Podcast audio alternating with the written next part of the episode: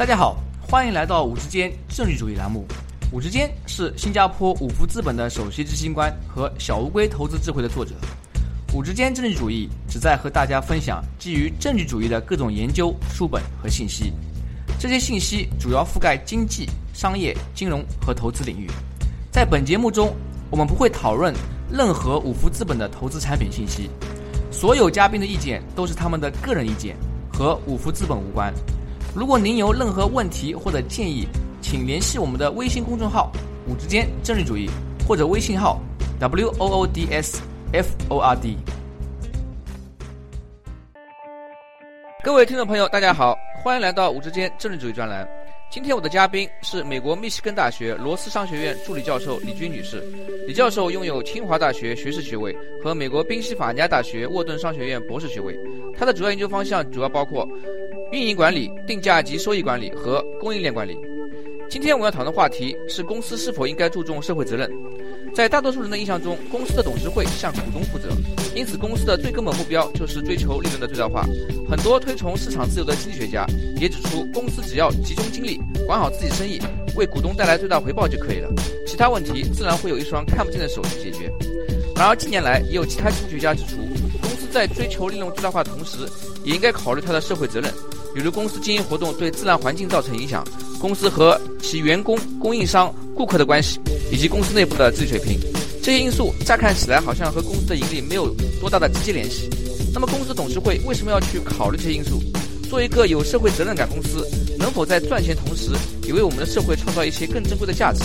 在今天访谈中，我们就来和李教授好好谈谈这些问题。教授您好，欢迎来到我们的节目。您好，谢谢。在公司社会责任这个领域，有一个被援引的比较多的专业名词 ESG 啊，Environmental, Social and Governance，翻译过来就是环境、社会及治理。对于那些非经济学背景出身的听众朋友，可否为他们简单解释一下这个概念？好的，嗯，其实就顾名思义吧，这指的就是公司在这三三个方面的作为及影响。比如说环境比较好理解，就是说公司的运营它对环境有怎么样的影响？比如说我们现在大家谈论的比较多的雾霾。然后社会呢，它包含的方面就比较广泛，但简单的来说，主要就是与人相关或者是与社区相关的一些问题，比如说是不是雇佣童工，是不是歧视女性，或者说工人的工作环境怎样。嗯，最后这个企业管制，它多指的是，比如说商业贿赂啊、造假呀，还有垄断、逃税、不正当竞争等等方面的一些问题。在这里啊，帮助我们的啊听众朋友更好的理解一下 ESG 这个概念，就是说，首先他们提到的是不是都是啊在企业主要的经营活动范围之外的那些影响？比如说您刚刚提到的，它企业外部的环境对社会。以及是否符合道德？当然了，如果企业犯法了，最后会有法律来惩罚。但是呢，有很多这些影响可能是啊，也是在法律和道德之间，或者是嗯没有明确的这个法律规范的地方。但是呢，它确实也对社会及社区造成影响，所以把它们统一的啊归入这个 ESG 这个范畴。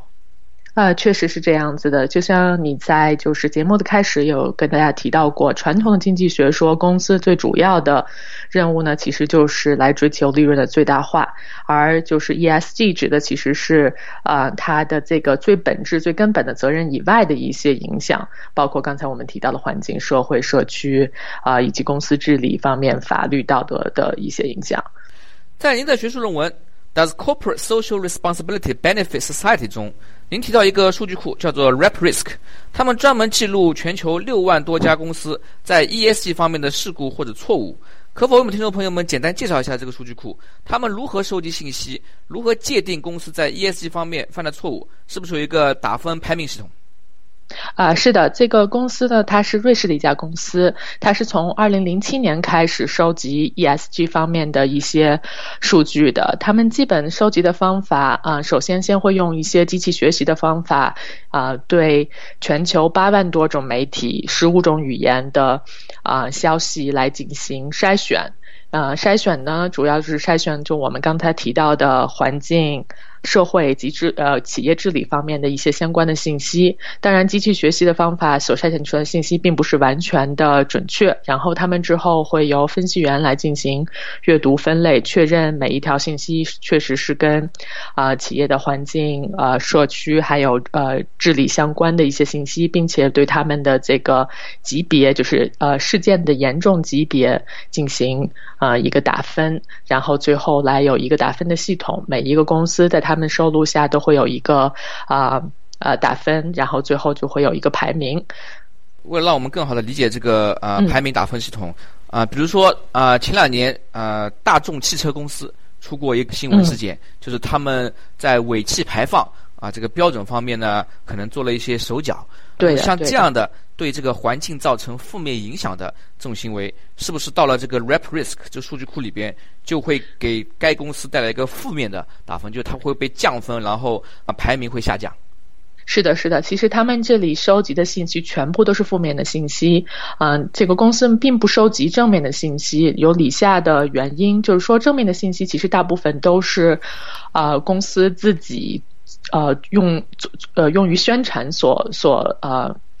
用的，所以呃真实性很难呃界定。而负面的信息一般都是第三方的媒体，啊，或是其他一些比较权威的地方机构来收集的，所以他们收集的信息全部都是负面的信息。然后像刚才您提到像大众这样的事件的话，是一个非常大的事件，而且有很多的媒体的报道在里面的话，就是这个呃事件被收录以后，会对这个企业的打分有一个比较严重的影响。然后我在想。这些负面信息，他们是不是也有一个内部的评分系统来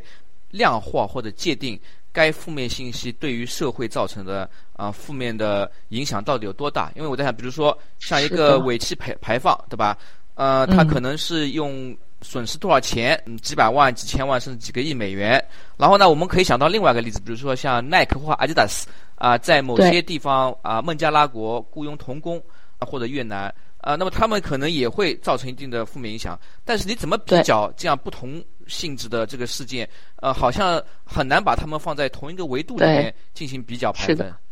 是的，是的，这是一个就是很重要的呃观点吧，因为。嗯，我们刚才提到的这些环境啊、社区方面的事件，包含的种类实在是特别特别的多。就是比如说这个公司打分，他们在每一个方面下面，从环境到社区到治理下面，可能都是有十几种啊不同的小类。比如说环境下面有大气污染啊，或者是地方的呃环境污染，或者是呃到就是那个更大区域分范围的环境污染，它会有各种各样的分的分的小类。然后在每一个小类范围内。可能相互比较是有一定的意义的，但是如果我要想把比一个对环境污染这个事件的呃严重程度和呃招收童工嗯这样两件事情的严重严重程度进行比较，可能并不是一个特别合适的比较。然后他们在每一个具体的小类下面呢，呃，同时又会就是打三个级别吧，高中低。这个事件的影响的程度呢，一般会，嗯，来根据就是这个信息的来源，比如说我是呃来源一个地方性的报纸，还是来源一个就是呃呃呃国家性的报纸。呃，它涉及的范围有多广？这个信息的来源的呃可靠性有多强？然后这个信息呃，比如是一家媒体，它的那个就是覆盖面有多大？然后来呃做一个还算是比较笼统的判断吧。这个事件的影响范围会有多大？那我相信啊，我们很多听众朋友比较关心的另一个问题是在这个数据库中是否包括中国公司？大概有多少家中国公司被这个数据库覆盖？然后有没有一些值得大家关注或者听说过的比较高调的啊这个事件被该数据库啊录取过？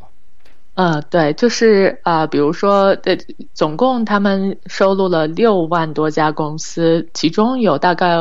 五千三百余家吧，都是中国的公司。其实这里面中国的公司呢，包含了不少的中国自己的呃本土的企业，也包含了就是在中国运行的一些外资企业。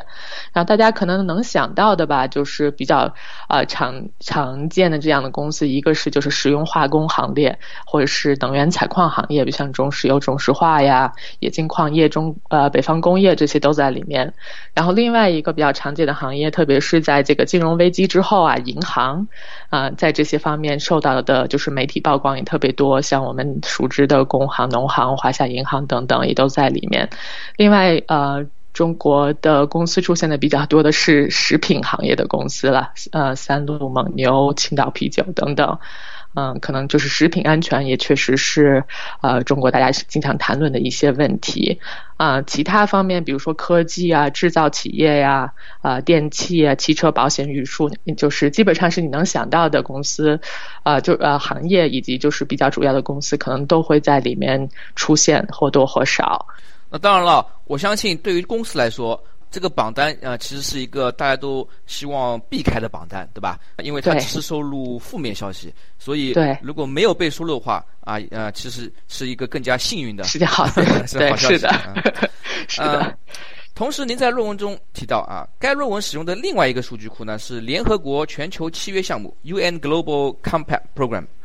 这个项目记录了全球两万多家公司、政府和非营利组织在社会责任方面的活动和成绩。能否为我们听众朋友们简单介绍一下这个项目？这个数据库和我们之前提到的 RepRisk 数据库之间有何关系？这个项目就是全球契约项目，它成立于两千年的七月份。嗯，这个项目呢，其实应该说是在企业社会责任方面参与性最广的一个国际性项目。为什么这么说呢？它包含了很多不同国家的。公司、企业，同时还有地方政府，还有很多其他的非盈利、非政府的机构加入。嗯，到呃目前为止，最初的时候他们是有呃五十家公司在两千年加入，到目前为止大概有就是五六千家公司，然后另外的还有非常非常多的非盈利组织以及地方政府，总共可能有两万多个啊参与者。嗯，这个参加这个契约其实是不管是公司还是组织来讲，都是一个自愿的行为。嗯，他们参加了这个全球契约项目之后呢，就要每年交一份报告。啊，如果不交这个报告，不交这个作业，可能就就会被开除学籍了，而且还会在这个啊全球契约项目的公开的网站上呃公开说这个呃有一个企呃企业由于嗯没有就是呃每年按时交报告呃。就开除出这个项目了。但是除此之外呢，其实这个呃契约项目它本身并不对报告的内容是否真实，或者是报告的内容，嗯呃企业在这个社会责任方面做了多少事情进行审核。嗯，所以啊，它主要的监督方式还是通过把这个信息公布出来，然后让第三方，比如说媒体啊或者其他非盈利组织来对企业进行一个监督。那它跟我们之前刚刚谈到这个 RepRisk 的数据啊有一个联系，就是说，嗯，他们所用的原则和守则来界定什么样的事件是属于企业社会责任范畴是非常一致的。比如说，在这个联合国的全球契约项目当中，他们定了十大 principle，十大就是原则吧，是应该对十大的呃原则应该呃由公司遵守的，涵盖了我们所说的环境治理和社会的方面。然后在 RepRisk 当中呢，它也会把所对应的这些项目啊专门的提取出来，然后平时在呃他们在就是呃搜取媒体。呃的信息当中，特别会注意啊，这个联合国契约项目当中提到的这十大原则。那我们是不是可以这么理解这个 RepRisk 和联合国全球契约项目？就是说，RepRisk 呢，它是一个批评榜单，只要你公司发生了负面消息，被媒体报道了，那么就可能会被收录到这个 RepRisk 它的数据库。是的，全球契约项目更像是一个自我批评。就是我自己每年向这个联合国上交一个报告，然后呢，这也是一种自我信号，就是说我是想做好学生的啊，我在 ESG 这个社会责任方面做了很多努力啊，有这个向善的心。所以，呃，我们可不可以能够这样理解这两个？呃，对对对，我觉得这是一个挺有意思的比方，特别是后面这个联合国契约，呃，我觉得准确说不是说是一个自我批评榜单，应该是自我表扬的一个榜单，就是说，你看，对，你看我在这些方面做了很多很多的事情，然后，嗯，呃，就像我刚才说的，就是它更多的是因为是公司自己主动的一些行为，那信息内容。呃并不会进行准确的审核，所以对它的内容，嗯，多大的真实性，以及同时究竟造对社会真正是产生了多大的影响，其实是很难衡量的了。然后在您的研究中啊，你把公司分为两大类：上市公司和非上市公司。为什么要这样区分？从理论上来说，上市公司和非上市公司在尽到社会责任这个问题上，背后是否有明显不同的激励机制？嗯，是的，在我们这个研究当中，其实一个最重大的呃发现，也就是在上市公司和非上市公司之间，由于他们这个激励机制的差别，而造成了他们在企业社会责任作为方面的一个重大的差别。嗯，上市公司呢，就是它最主要的还是要对股东负责了，它的目的就是要最大化公司的利润，最大化股股东的收益。所以，正是由于这样的原因呢，公司的管理层他们是受雇于呃股东的。不管他们做什么事，其实都会受到股东的制约。他们首先要考虑，我做这件事情是不是给股东就是呃带来了收益，而非上市公司会不会上升，对吧？对，股价会不会上升？而非上市公司呢，他们。所呃考虑的事情其实就可以比较灵活了，因为他们并没有受到股东的制约，而且如果我们看非上市公司，其实很大程度上他们都是由个人所有的，呃，就是公司的所有权比较集中，然后同时也有很多呃，就是呃所有人他同时也是公司的管理者。这样子的话，就是管理者和这个公司所有人之间的冲突就很很嗯很容易解决了。如果就是我是一个公司的 CEO，然后我愿意按照自己的意愿把其中的一部分利润分出来来做社会企呃企业社会责任方面的事情，我并不需要征征得其他股东的权呃同意。嗯，只要我觉得这是一件就是公司我们的公司该做的事、合适做的事，就可以做下做决定。所以相对来讲，非上市公司在这些方面，就是在满足经济利益的前提下，呃，想做一些其他方面的事情是比较灵活的。按照这个逻辑的话，呃，我们可能会看到非上市公司更有意愿去承担一些公司主营业务之外的社会责任，啊，而上市公司由于它的管理层受到股价。这个啊，往上推的这个制约呢，因此呢，他在考虑任何事情的时候呢，都会以股价为先，所以呢，啊，在社会责任方面呢，他的就担当就会少一些。对，是的，是的。比如说，一个公司的 CEO 上一公上市公司的话，如果这个公司的经营业绩不好，那可能就要炒鱿鱼了。所以他心里中最最关注的事情，应该还是如何呃最大化公司的利润。那么我同时在想啊。如果我们比较上市公司和非上市公司，可能另外一个比较明显区别就是，嗯，大致来讲，一般来说，上市公司的规模要比非上市公司大一些，因为我们平时耳熟能详的那些最大公司，好像基本上都是上市的，呃，而非上市的那些呃大公司呢，相对来说就少很多，呃，确实是。那么一个规模更大公司，它是不是也会说？更多的考虑它的名声，就是它 reputation，因为它规模很大，知名度很高，有一个商誉在那里。那么这方面呢，会不会啊反过来让上市公司更加注重一些？就是说，哎，如果我这么做的话，可能是会影响更大。呃，因此呢，啊，至少在表面上也要做出一些这样的功夫。哎，你这个就是假设非常对，而且你最后谈到了这个，至少在表面上也要做出一些这样的事情，就更对了。确实是我们在这个研究中发现，上市公司他们确实受于这个外界包括舆论社会的关注，呃呃压力都比较大。嗯，在这种情况下呢，他们更会把企业社会责任当做一个营销的手段。来到处宣传说我们做了什么什么，或者我们做了多少或者或者我们准备做什么什么。但事实上，如果我们看到这些呃行为究竟是不是给社会造成了呃一些真正上的影响和变化，我们的研究结果是，嗯，大部分情况下这只是呃企业呃上市公司企业用来给自己洗白，或者是呃创造一个好的舆论的。呃，一个手段，而并没有真正达到呃对社会产生呃好的影响，这可能就是这种舆论对他们造成的一个比较大的影响吧。他们的行为可能更更表面化一些，而呃实质性少一点。就是说，其实如果我们去认真研究它里边的公司管理层的这个行为逻辑啊，甚至也可以说，他做那些。社会责任 ESG 方面的工作呢，其实也是为了股价。因为反过来，如果啊做的不够好啊，有形成一定的负面的舆论，可能股价也会遭受打击。对，是的，是的，我特别是在我们研究中，我们呃发现，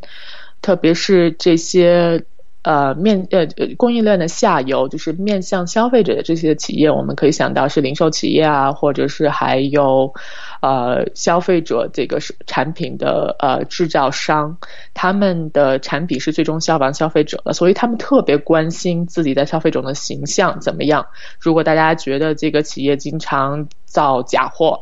啊，我们不愿意买，那对企业这个经营的影响、利润的影响是非常非常大的。呃，所以在这种情况下，这些企业会啊更加尤为的注重做我们所说的这个企业社会责任方面的一些实践，这样可以啊帮助他们提高自己的。呃，利润，所以就是在这种情况下，我们确实还是能看到，呃，企业还是在社会责任方面有一些作为的。但是，如果我们看一下这个作为的初衷，并不是因为他们真正关心社会，而是确实，呃，这些事件同时能够给他们带来一定的经济利益。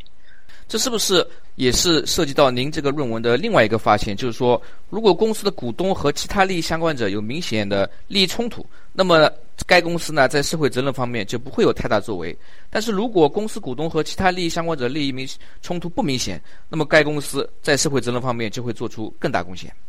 呃，确实是的，就刚才我们提到，跟这个公司在供应链上下游有关。如果是下游的话，他们的这个经济利益和企业社会责任可能冲突就会更小一点，因为消费者会非常关心，呃，企业在这些方面是否有真实的作为。而上游一些的企业呢，呃，可能消费者。根本都不会知道这些的公司是什么，可能从来都没有听说过。呃，这样子的话，他们就是如果做一些企业社会责任方面的呃事情，可能更多的对公司来讲就是一个成本，并不会呃提高他们这个收益。呃，这是一个方面。另外就是，如果我们看公司它这个股东和其他利益相关人之间的利益冲突，跟公司的这个所有权有很大的关系。我们刚才提到了，比如说是上市公司还是非上市公司，就是这个公司是股东所有还是个人所有，有很大差别。比如说啊，就是呃，美国一个非常有名的公司 Patagonia，它是一个做户外服装呃设备的公司，也是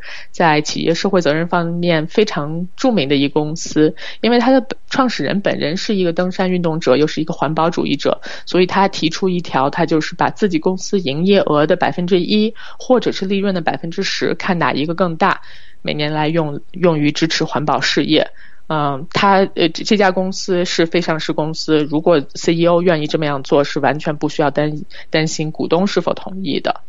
嗯，另外就是呃，跟这个呃企业它是国有还是民营也有很大的影响啊。比如说国有企业吧，我们知道政府它肯定是有社会责任的。其实政府的一个本质的责任就是啊管理社会嘛。所以如果是政府附属的这样的企业，嗯，它是似乎顺理成章的能够把一些就是对社会的责任延伸到企业里、企业当中来。但是同时呢，如果政府本身也有一些问题，比如说腐败的问题，这样的弊病也有可能传染给国有企业，所以这个问题可能要一分为二的来看。嗯，另外民营的企业，民营的企业我感觉就是受到就是企业家本身他是否有强烈社会责任感的影响比较大。嗯，这也是就是呃我们可以看到一部分民营企业可能在企业社会责任方面更有作为的一个原因。然后您刚刚提到这个国有跟民营啊，让我想到，比如说我们看石油能源行业，就您刚刚提到在 rep risk 中，可能石油公司啊，他们被点名的这个次数比较多啊，因为比如说发生了油轮啊呃泄漏啊，或者是钻井，对，污染了这个海洋。那么如果我们比较，比如说中国有那些最大的这个石油公司，像中石油、中石化等等，然后呢，国外有那些上市的私营企业啊，像壳牌、BP，嗯，Exxon Mobil。从这个您的这个框架理论呢，是不是啊可以推出，就是说，其实国有企业这些能源企业，因为它有更多的社会责任，在这个 ES 方面呢，可能会比那些啊私营的壳牌 BP 会做得更好一些。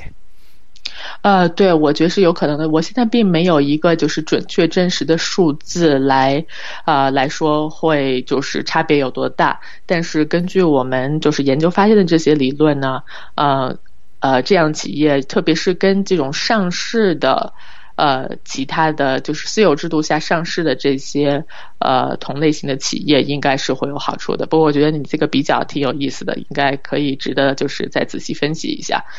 然后您在论文中啊也提到，我们刚刚讨论过的联合国全球契约项目，在鼓励公司提高社会责任感方面呢，效果似乎不明显。有没有什么更好的方法去激励他们提高自己的社会责任感？嗯，我觉得就是刚才我们提到最根本的这个原因呢，还是一个利益的冲突。股东的利益是最大化呃收益，而啊其他的就是社会的利益呢，可能就是嗯关系到环境、社会等等其他的方面。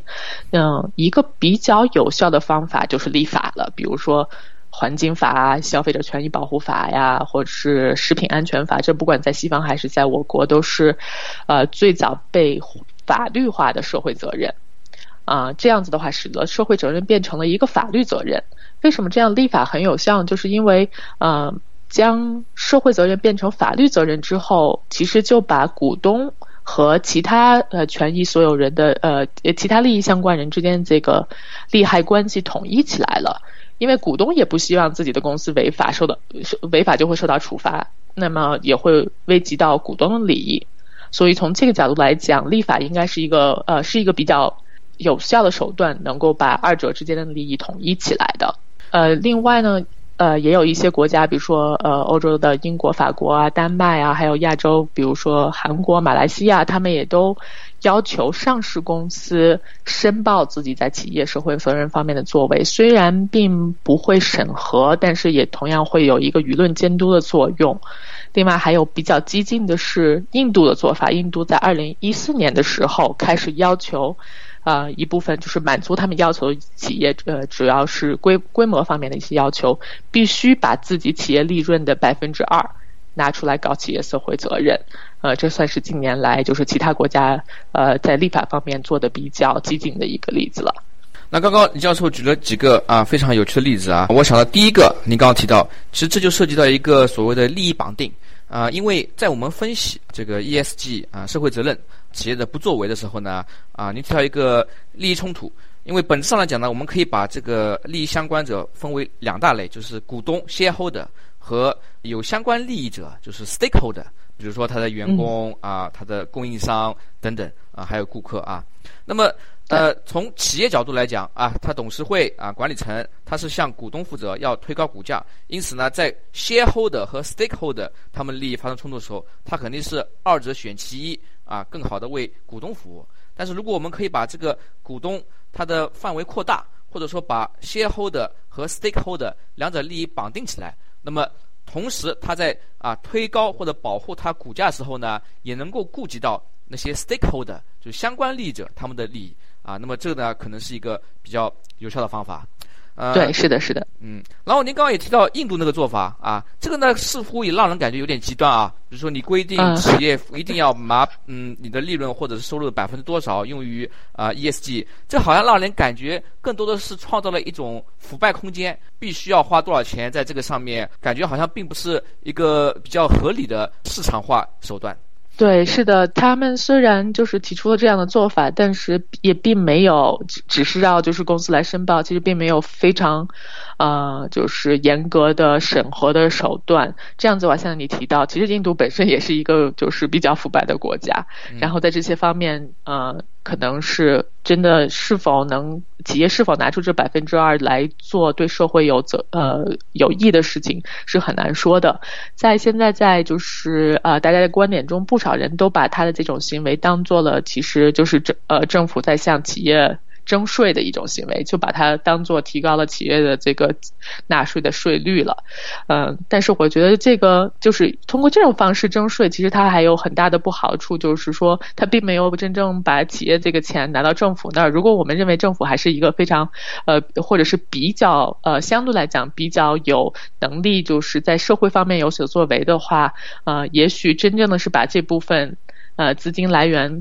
呃，让政府去做会更好。现在呃，分散让企业去做，那涉及到的问题就会一，呃，他可能并不会就是统筹的做一些对社会真正有利的事情；二就是他是否有没有按照自己所说的那样去做，包括腐败这样的问题，你刚才提到的就会是另外一个问题。所以，呃，对印度的这个做法，大家的就是观点还是呃有很呃是否同意，还是有很大的啊争议，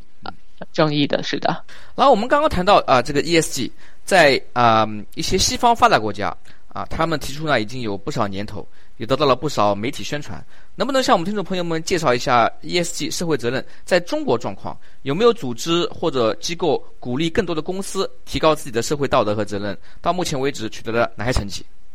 嗯，在西方的话，它基本上这个企业社会责任是五十年代开始发展的，到八十年代是一个高潮。在我国的话呢，肯定就是从这个改革开放以后，呃，由经济发展来带来了一些环境以及社会方面的问题，然后让大家逐步意识到这个企业，呃，不仅有自己的就是经济利益方面的责任，还是有社会责任的。也这个企业公民这个观点也逐步形成。从这个发展的角度来看，二零零六年是一个重要的分水岭。为什么这么说？从二零零六年开始呢？嗯，在法律方面。对企业的社会责任都有了一些明确的界定，比如说在公司法当中，明确的指出企业应当遵守法律、社会道德以及商业道德。当然，如何去诠释这些内容呢？呃，可能是另外一个难题了。但是，就是公司法中已经明确的提出了企业有这些社会、呃呃道德、商业道德方面的责任。